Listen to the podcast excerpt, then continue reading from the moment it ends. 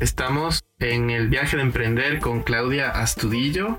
Muy contentos de recibirle aquí en, el estudio de la Radio Cocoa de la Universidad San Francisco de Quito. Somos Julián, yo soy Andrés y con esto comenzamos el viaje de emprender.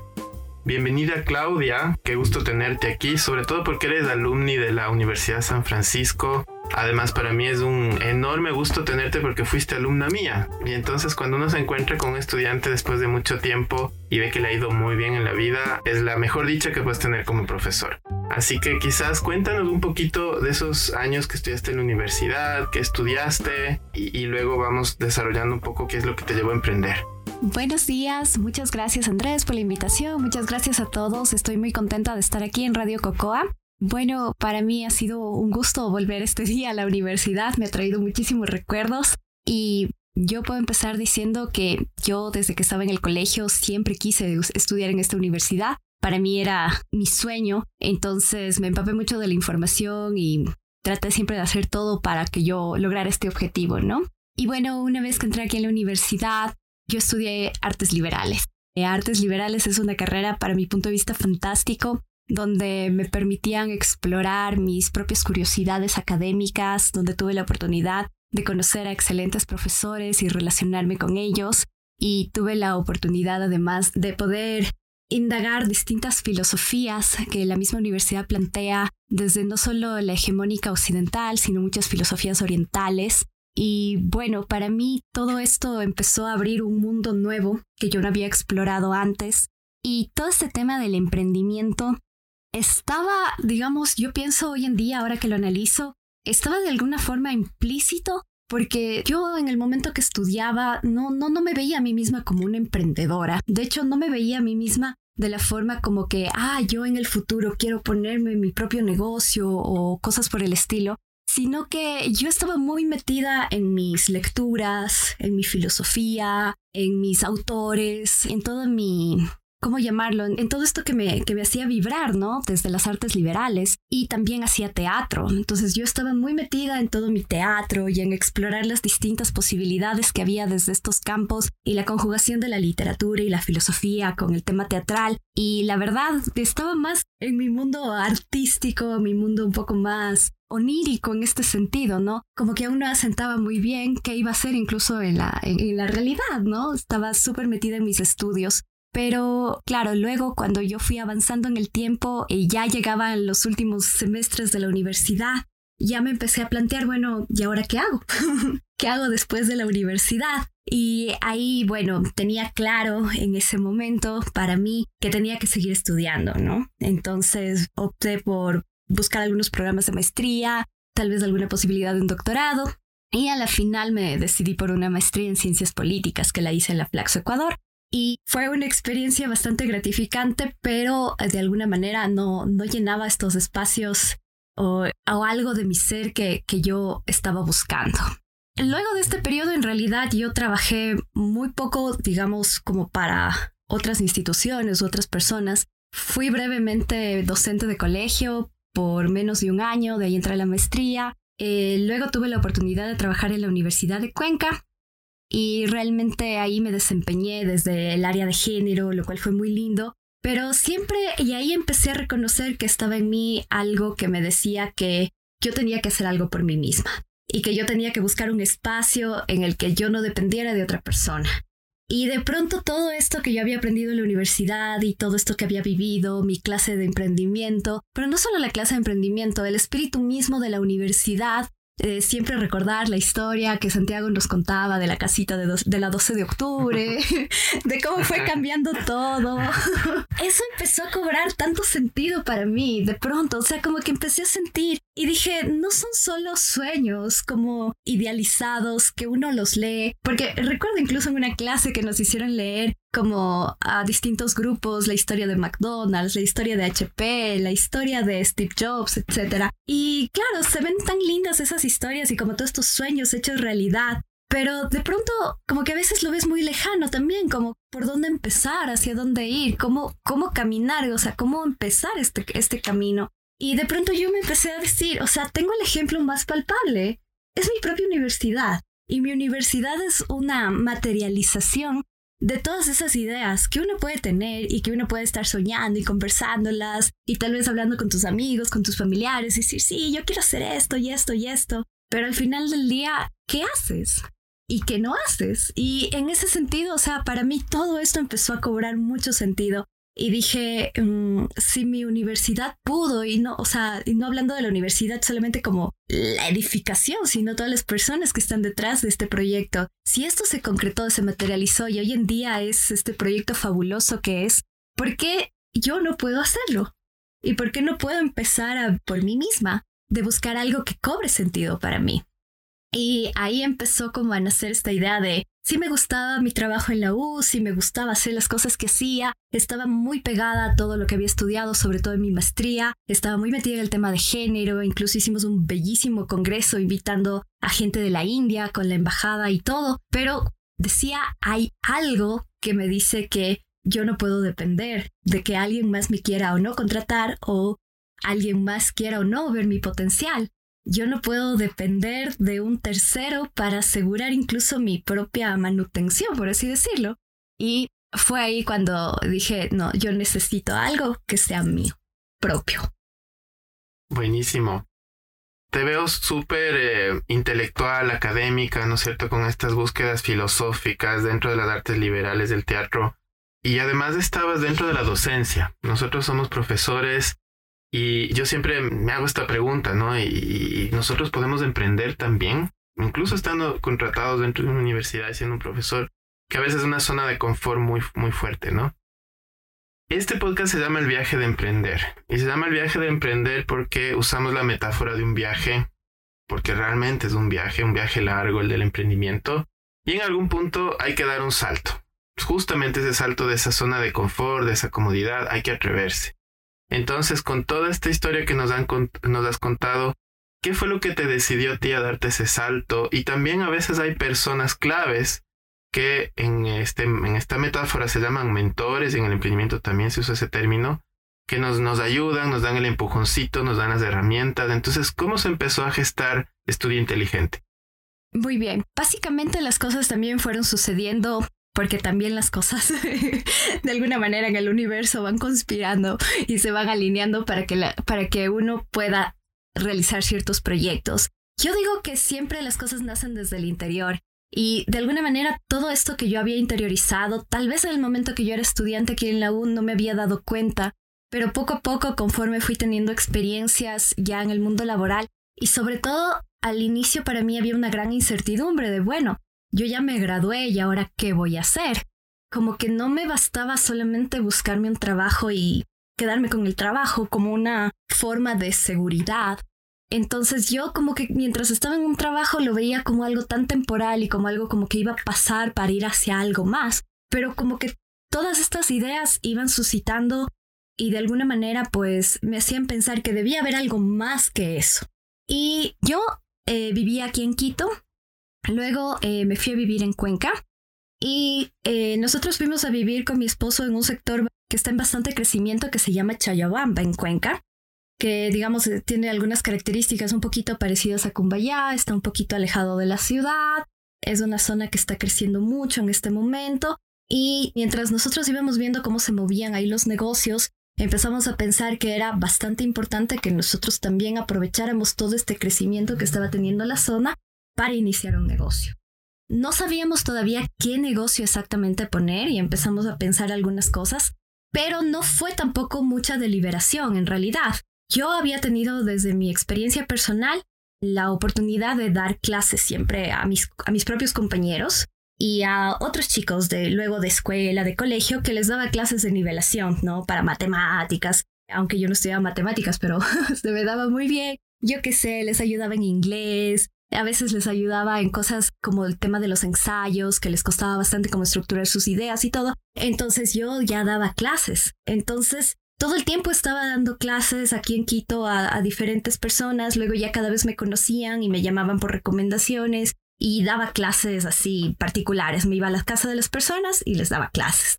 Y curiosamente mi esposo tuvo la misma experiencia en sus años de universidad él también daba clases más enfocadas a su área, él es ingeniero en sistemas, él daba clases más en matemáticas y en física, en las áreas un poquito más técnicas. Entonces, los dos habíamos tenido estas experiencias y nos gustaba mucho, nos gustaba mucho este tema de poder ayudarles a los chicos a superar sus notas, eh, cuando ellos pasaban un examen era súper gratificante para nosotros. Y entonces cuando yo analicé la situación yo le dije a mi esposo tenemos que ponernos un centro de estudios en el que podamos apoyar a los chicos y podamos seguir con el tema de las nivelaciones, porque primero no había en el área y ese sector es un sector muy familiar, hay muchas familias, hay dos, tres colegios grandes ahí el más grande es el Colegio Alemán de Cuenca, entonces están en el sector. Entonces me parecía que era bastante oportuno. Y además de eso, me parecía que, o sea, yo personalmente, desde mi punto de vista, siempre he creído que la educación es, en efecto, un motor de cambio social.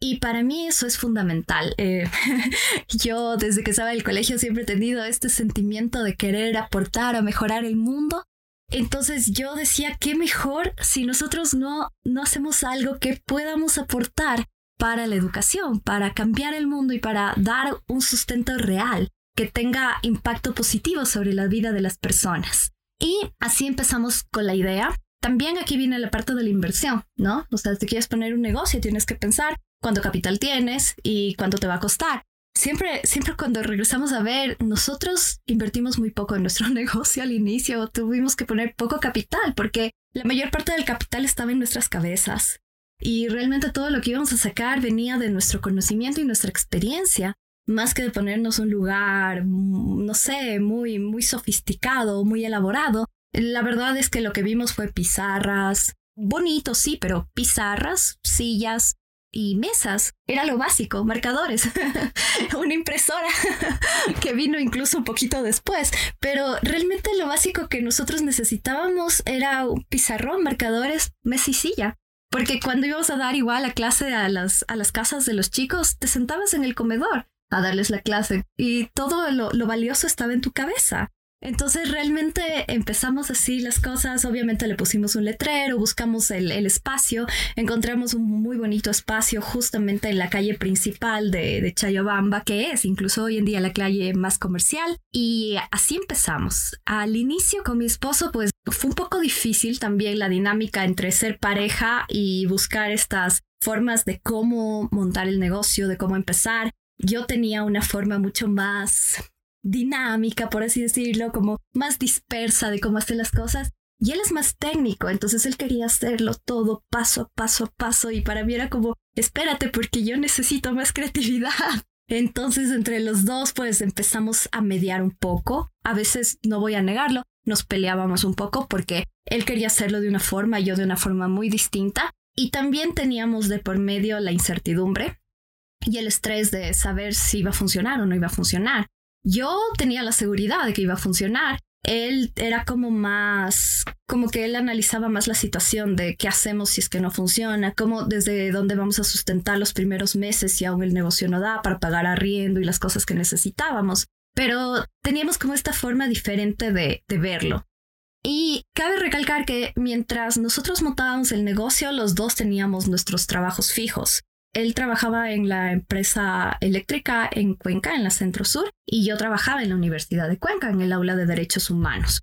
Entonces los dos teníamos nuestra entrada fija mensual y este era como un tema paralelo que lo fuimos construyendo. Entonces así, así empezó la cosa. Y realmente yo puedo decir, o sea, no teníamos directamente un mentor o una persona que nos haya asesorado Em, yo sé que podíamos hacer muchas cosas que normalmente se hacen para un emprendimiento, tal vez un estudio de mercado, tal vez analizar ciertas cosas, pero veníamos de dos áreas que no estaban directa y estrechamente relacionadas al emprendimiento y nosotros solamente nos lanzamos a ver cómo nos iba con una idea y un propósito de aprovechar eh, que esta zona estaba creciendo, ponernos un negocio en el que teníamos idea cómo se manejaban ciertas cosas porque habíamos tenido la experiencia pero también probar cómo nos iba. Y ahí tal vez yo a veces me sentía alejada de mi área de estudio y decía, tal vez estoy haciendo mal porque no estoy haciendo algo de mi área, pero luego decía, bueno, no importa porque al final estoy haciendo algo que me gusta y me divierte, aunque a veces me dé miedo. Entonces decidimos arrojarnos y hacerlo. Creo que esa fue la clave, hacerlo. Claudia, me, gusta mucho lo que, lo que hacen porque además conecta con, con ser profesor. O sea, me, me gusta mucho la educación, me apasiona mucho. Y entonces, bueno, encontraron una zona donde hay una oportunidad y, y según entiendo deciden crear un, un centro de estudio, ¿cierto? Que, que se llama Estudio Inteligente. ¿Qué es Estudio Inteligente? ¿Cuál es, ¿Cuál es esta magia que le trae al mundo? ¿Cuál es esta magia que le trae a, a este lugar? Eso mismo pensamos, ¿no? Al inicio nosotros pensamos mucho y dijimos, bueno, precisamente, ¿qué vamos a hacer? Más allá de dar clases, porque puedes dar clases de mil formas, entonces no se trata solamente del mero hecho de dar clases. Era fundamental que tuviéramos un lineamiento y ahí, primero, eh, nos interesaba mucho que las clases sean personalizadas para que las clases eh, no fueran clases en grupos enormes como normalmente podrían hacer otras instituciones, sino que las clases estuvieran dirigidas a que cada uno de nuestros estudiantes viviera una experiencia educativa. Eso nos interesa mucho hasta el día de hoy. Que sea una experiencia educativa, que sientas la personalización desde el momento que te atienden y mientras vas transcurriendo las clases hasta después de que cumplas tus objetivos. La segunda cosa que nos interesa muchísimo y nos interesó desde el inicio es trabajar en base a resultados, porque el resultado en este caso, si un chico se va a nivelar, tiene que reflejarse en sus notas, si es que es una nivelación, si es que es de ingreso a un examen, tiene que reflejarse en que apruebe la prueba, en que apruebe su examen para ingresar a la universidad o a donde vaya a ingresar. Entonces nos interesaba mucho direccionar todo para que sea así. Y otra de las cosas que nos interesaba es construir un método de aprendizaje que no fuera aburrido y que además de eso estuviera como más pegado a las tendencias actuales. Y aquí viene toda la parte de Israel y su parte mm, mucho más técnica, ¿no? Israel es ingeniero en sistemas y él desde el inicio se puso toda esta idea de primero tengamos una página web, la página web era tan fundamental para él como el espacio físico. Para mi punto de vista en ese entonces no lo era tanto, pero él tenía muy claro eso. Y desde el inicio para Israel era muy importante dar clases online. Él tenía esa visión, yo reconozco que no la tenía para mí lo más importante era lo que se hacía en, el espacio físico y él me decía, no, nosotros tenemos que, sí, aquí estamos aprovechando el espacio, pero tenemos que llegar a más lugares. Y la forma más óptima de llegar es con la tecnología, usando las herramientas tecnológicas. Y él empezó a investigar muchísimas herramientas tecnológicas que yo sé que hoy en día, después de la pandemia, eh, hemos experimentado, pero nosotros estábamos en un momento previo a la pandemia y habían cosas que no estaban del tan conocimiento de todos los docentes porque estábamos más acostumbrados al espacio físico y yo también lo estaba en mi experiencia. Entonces nosotros buscamos desde el inicio ser innovación en educación. Eso nos interesó muchísimo, innovar. Y para nosotros la tecnología es una herramienta que te apalanca muy bien para poder hacer más cosas, para que la educación mejore y para captar también la atención de los estudiantes. Entonces nos interesaba eso, que las clases sean personalizadas, que tengan este tinte de innovación, que sean dinámicas, que sean interactivas y que además de eso sientas el acompañamiento en base a los resultados. Entonces esa fue nuestra forma de proyectarlo y Estudio Inteligente empezó así, cada vez fuimos fortaleciendo ciertas áreas y evidentemente con el tema de la pandemia, todo el tema de la parte tecnológica se innovó y se potenció y buscamos incluso más herramientas y nos encargamos de crear mucho contenido y mucho material que hoy en día tenemos para nuestras clases y fue tanto así que nosotros volcamos todo nuestro negocio al tema online. Y hoy en día no tenemos un espacio físico, sino que todas nuestras clases son online y nuestra proyección es precisamente eso, cada vez tener, o sea, más espacios en donde nos vayan conociendo y que nuestras clases online no solamente se queden en Ecuador, tranquilamente pueden llegar a Latinoamérica y afortunadamente hemos ya tenido contacto con algunos estudiantes fuera de Ecuador y bueno, estamos trabajando en esos proyectos para intentar hacer alianzas institucionales, sobre todo, que es lo que nos ayuda mucho para ir captando otros mercados. Yo, ahí lo que te quería preguntar es, eh, del otro lado de, las clases y de, todo lo que tú vas trabajando y cómo van desarrollando este modelo de negocios, están los clientes, ¿no es cierto? O en este caso los, los usuarios, porque los estudiantes probablemente no son los que pagan las clases, ¿no es cierto? Entonces tienes esta doble propuesta de valor, tienes que convencer probablemente a los papás y luego tener estos resultados con los estudiantes. Entonces, ¿cómo es todo ese proceso de primero captar a los estudiantes, convencerles, luego toda la parte logística de las clases? O sea, ¿cómo es ese día a día de estudio inteligente? si estamos pensando en el día a día de hoy, porque cambió mucho desde que éramos presenciales a hoy en día, pues principalmente las personas nos encuentran por nuestra página web. Esa es la primera forma y el primer acercamiento. En nuestra página web nosotros tenemos eh, detallado los cursos que brindamos. Entre esos está el curso para el examen de admisión justamente a la USFQ, que es uno de, nuestros productos estrella. Nos hemos especializado muchísimo en este curso, quizás por mí, quizás en parte por, por todo mi cariño hacia la U. O sea, eso me, me ha motivado mucho también hacerlo. También porque tuvimos el gran apoyo de la red de alumni USFQ que nos apoyó y hoy en día somos parte de la red de beneficios. Entonces esto ha hecho como que cada vez nos vayamos consolidando más. Pero primero y por lo general las personas nos encuentran por la página web eh, revisan la información en la página web y yo diría que hay dos tipos de estudiantes. Hay estudiantes que son un poquito más autónomos e independientes y ellos mismos se encargan de buscar, de ponerse en contacto, de hablar, de hablar con nosotros, de pedir la información. Ellos se encargan como de alguna manera gestionar su propio proceso para ingresar a la universidad tienen el interés y de alguna manera solamente hablan luego con sus papás del precio y los papás solamente hacen el pago. E incluso yo no tengo contacto directo con los papás en este caso cuando los estudiantes son súper autónomos. De ahí tenemos este segundo proceso que sí son, o este segundo grupo más bien, es por así decirlo, que sí son los papás que se ponen en contacto con nosotros. Y bueno, la forma en la que se ponen de contacto, pues el WhatsApp hoy en día es como la herramienta principal. La verdad yo lo uso como el, casi que el 90% de las veces. Y de ahí hay otras veces en las que nos hacen una llamada directa, que son menos veces.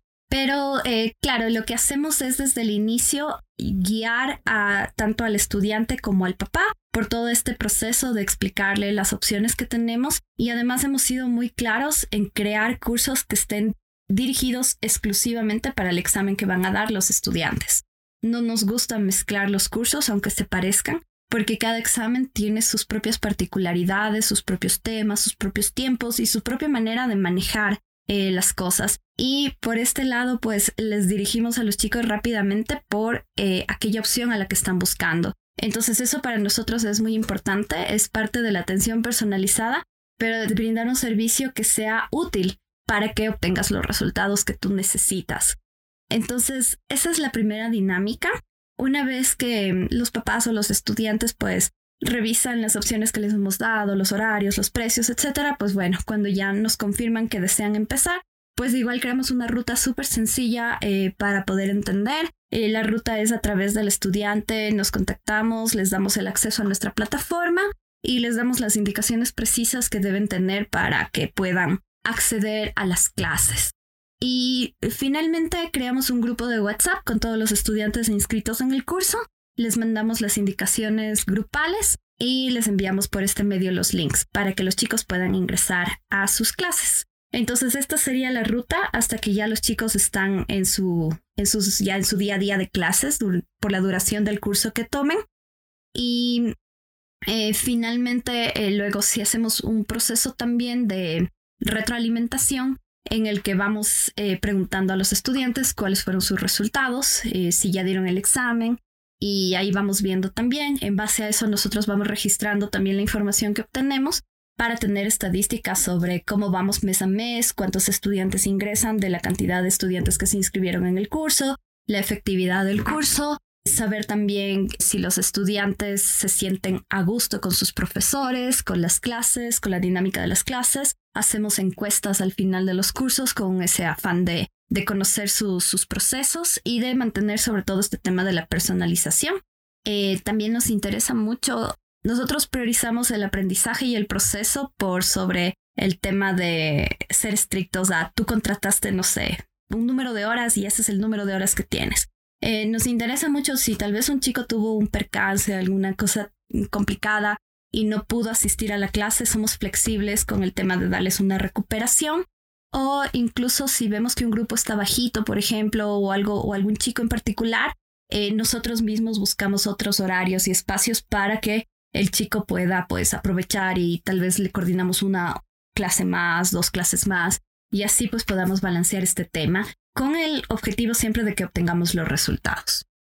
Bueno, nos va quedando poco tiempo y muchas preguntas. No sé, Juli, ¿qué quieres preguntar ahora? Yo, yo quisiera saber cómo ves el futuro. O sea, cuáles son, cuáles son estos desafíos. Hemos visto como una evolución de estudio inteligente súper linda, ¿no? Y, y hacia dónde ves que viene este, este futuro. ¿Cuáles son los desafíos? Desde el punto de vista soñador, así súper soñador, pues, mm, o sea, la intención es que Estudio Inteligente crezca muchísimo, que podamos expandirnos a un mercado latinoamericano e incluso tal vez un poco más si se pudiera. Estamos con, con esas proyecciones. Hemos logrado hacer ciertas cositas. Trabajamos, por ejemplo, con una fundación en Estados Unidos que funciona. La fundación es creada en Estados Unidos, pero trabajan con estudiantes de aquí de Ecuador. Eh, ellos trabajan con chicos escasos recursos y les dan becas. Entonces la, la fundación los ampara y es un proyecto precioso en el que les van acompañando a todos los chicos y no solo hasta que se gradúen de la universidad, sino incluso en sus posgrados y ayudarles un poco como a adaptarse incluso al mercado, a que encuentren trabajo y cosas por el estilo. Pero por este tema mismo la fundación no coge muchos estudiantes. Pero ellos se, se han apoyado en nosotros y ha sido un proceso muy bello en el que nosotros hemos estado siempre nivelando a los chicos para que precisamente aprueben sus clases, eh, sobre todo las clases de la universidad, para que ingresen también a la universidad. Y, por ejemplo, ahí hemos logrado esa, esa alianza que ha sido muy bonita. Y gracias a eso, pues muchos de los chicos van aprobando su semestre y van ya graduándose de la universidad. Y es, y es, y es un trabajo bastante satisfactorio, muy bello. Y esa, esa misma es nuestra idea, expandir estos campos también nos ha interesado mucho el tema de la de expandirnos ya no solo en este tema de las clases de nivelación y los y los cursos de preparación para el ingreso a la universidad, sino también en dar cursos de capacitación ya profesionales. En este momento tenemos dos cursos, un curso de docencia virtual que es para profesores, docentes que quieren aprender las herramientas virtuales para dar clases de alta calidad académica en el espacio virtual y un curso de ArchiCAD, que está más bien dirigido para los estudiantes o los profesionales de arquitectura. Esta es una herramienta bastante valiosa para ellos. Entonces nos gustaría ampliar esta gama y tener más espacios de capacitación de diferentes cursos de diferentes áreas. Y bueno, para mí uno de los desafíos que yo veo es este tema de la educación online. Ha tenido una evolución muy fuerte desde la pandemia y pueden haber, desde antes de la pandemia habían ciertos estigmas hacia la educación online. Yo creo que hoy en día pueden haber algún, aún algunos estigmas de que qué tan efectiva, qué tan eficiente, qué, qué tal es la calidad de una educación online, porque hay siempre la duda de hasta qué punto los chicos aprenden de esta manera, si los chicos van a estar atendiendo o no, la imposibilidad de tener esa conexión presencial, de llamar la atención a un chico, por ejemplo, si está si está un poquito desatento o cosas por el estilo.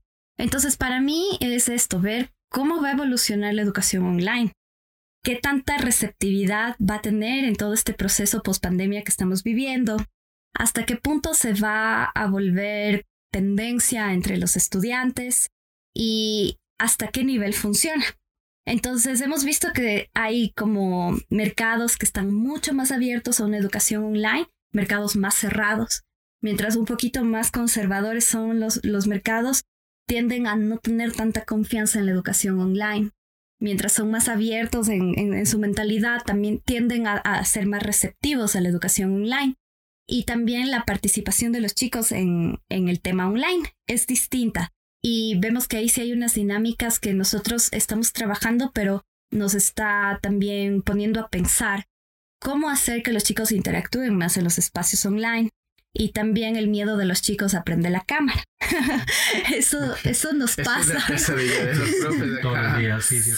Hay que hacer un estudio de eso. A ver, yo tengo una pregunta muy puntual de algo que conversábamos antes, Claudia, y la una es, eh, tú estás emprendiendo desde Cuenca, ni siquiera desde Cuenca, sino afuera de Cuenca, pero te has apalancado en la tecnología y tienes toda esta visión hacia Latinoamérica incluso. ¿Cuál es ese desafío? ¿Cuál ha sido el desafío más importante de emprender en el Ecuador? Y la segunda cosa es, ¿qué oportunidades ves tú para el emprendimiento en este país? Yo pienso que emprender en el Ecuador y de las cosas así que más nos ha costado mucho es que tal vez uh, desde mi formación yo tenía unas ideas del emprendimiento que de pronto tenían un lineamiento mucho más parecido a una filosofía hegemónica de cómo se hacen las cosas tal vez en Estados Unidos o cómo funcionan en Europa. Eso como que al momento de, plantearte frente a la realidad, como que te, cuesta, te cuesta un poco y vas viendo que la realidad no es así. Eh, pienso que es un poco también difícil toda la, dinámica que hay en cuanto hasta qué punto hay un apoyo real en el tema de cuánto te puedes tú apoyar en el gobierno. Eh, nos ha pasado también algunas cosas como el tema del pago de los impuestos. Eso también ha sido un poco como de ir aprendiendo y como de ir viendo. Han cambiado ciertos lineamientos políticos. Eh, recuerdo que si no fue hace uno o dos años, tuvimos este impuesto al, a la microempresa y que estaba basado solamente sobre los ingresos, ni siquiera sobre las utilidades. Entonces, hay ese tipo de, yo creo que de desafíos que uno tiene que, que ir superando e irse adaptando, si es que lo vemos de, desde ese lado. Pero de ahí, honestamente, y desde mi punto de vista, yo pienso que más que el medio y más que tu contexto en este sentido de que, ay, este país no da facilidades o no te da posibilidades, yo creo que si tú quieres lo logras. Yo estoy convencida de eso. Y yo creo que a veces lo que más tenemos que hacer es ponernos a hacer. Yo sé que da miedo y tal vez ahorita estoy en una posición diferente porque yo incluso ya hace mucho tiempo ya no trabajo en nada más que mi emprendimiento y eso es todo lo que hago y le doy toda mi alma, vida, corazón a la hora que sea. Estoy ahí, pero yo creo que es eso y también uno puede tener muchísimas ideas, pero creo que lo que más importa es lo que haces. Tienes que hacerlo y a veces da miedo, pero recuerdo que tengo una imagen muy bella de un libro que leí hace poco que decía primero tienes que arrojar tu corazón y luego arrojarte al abismo. Y si te arrojas con tu corazón, pues no, no, no te puede salir mal. Porque tu corazón ya está del otro lado. Aunque tú empieces a caer al abismo, siempre va a haber algo que te levante. Entonces arroja tu corazón y haz eso que de verdad tú crees. Y yo pienso que todo puede ser rentable. Es la manera en la que lo manejes al final del día. Y pienso que tal vez no necesitas como toda esta sofisticación hasta un punto. Eh, puede ser buena, pero no es 100% ah, necesaria. O tal vez a veces pensamos que necesitamos un capital inmenso para poder empezar algo y que si no tenemos ese capital hasta mientras no podemos hacer nada. Pero pienso que depende mucho del enfoque y sobre todo em, al final tu conocimiento, tu cabeza, eso puede ser lo que va a marcar la diferencia y también tu actitud ante las cosas. Y estoy segura que si lo haces con el cariño que tienes hacia las cosas y buscas algo sincero que te guste, pues de verdad, aunque suene un cliché, pues no vas a sentir que estás con esa pesadez de tener que trabajar o sacar algo. Siento que, que debe ser algo que de verdad te mueva. Entonces, sí, pueden haber desafíos de emprender en Ecuador, pero pienso que al final del día la limitación va a estar o no en ti y a la final tú vas a poder salir. Tengo una pregunta y es como, Claudia, imagínate que todo viaje, para toda nueva aventura que inicia cualquier persona, siempre lleva una mochila. Y entonces todos los emprendedores llevan una mochila consigo. ¿Qué le recomendarías tú? ¿Cuáles son esas dos cosas que deberían estar en las mochilas de todo aquel que está empezando este viaje de emprender? Valentía. Primero, tienes que ser valiente. No importa lo que te digan los demás, no importa si te da miedo, no importa si no puedes dormir por un mes. tienes que ser valiente y tienes que confiar en ti. Sobre todo en ti, confiar en tu capacidad, confiar en tu visión, porque al final del día te estás entregando a te estás entregando a un proyecto que todavía no, no está materializado, pero tienes que confiar, confiar en que eres lo suficientemente bueno, valioso y que tu visión es correcta.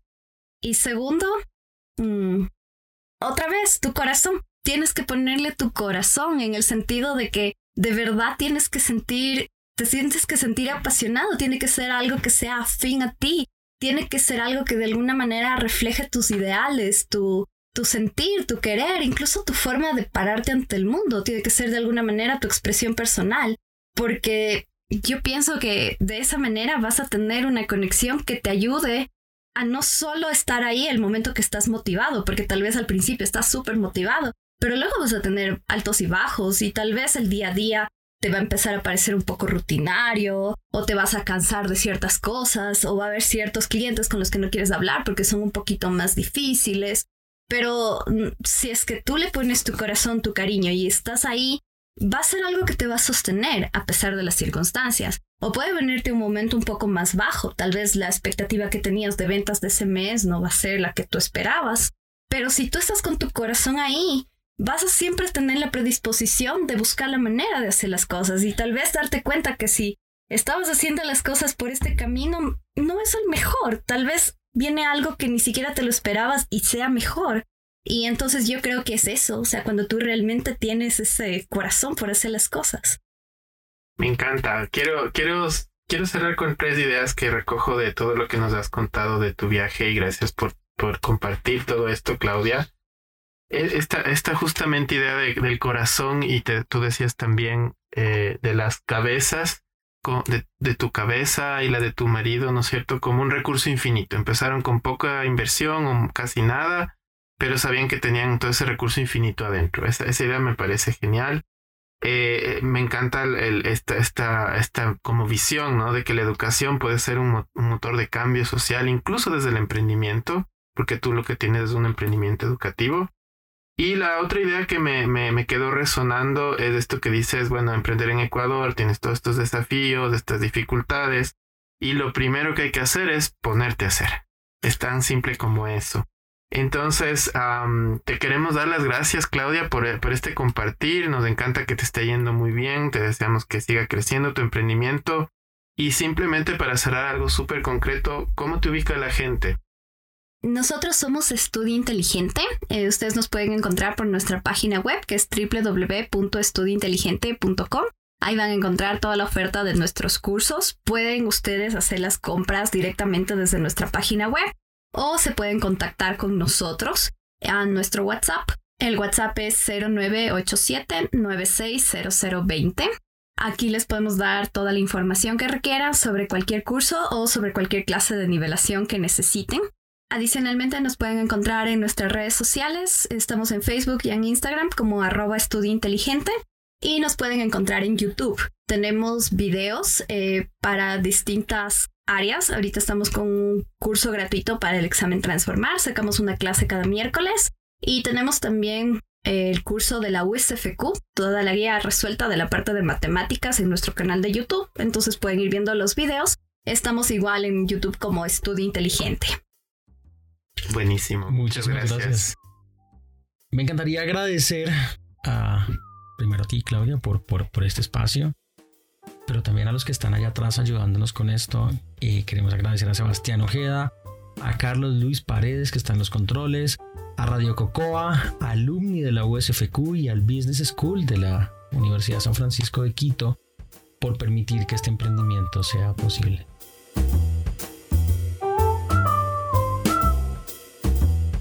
El viaje de emprender es una serie de podcasts inspirados en el monomito del viaje del héroe de Joseph Campbell. Te regalamos historias que buscan visibilizar heroínas y héroes modernos que han iniciado sus aventuras buscando un tesoro para transformar su comunidad y el mundo.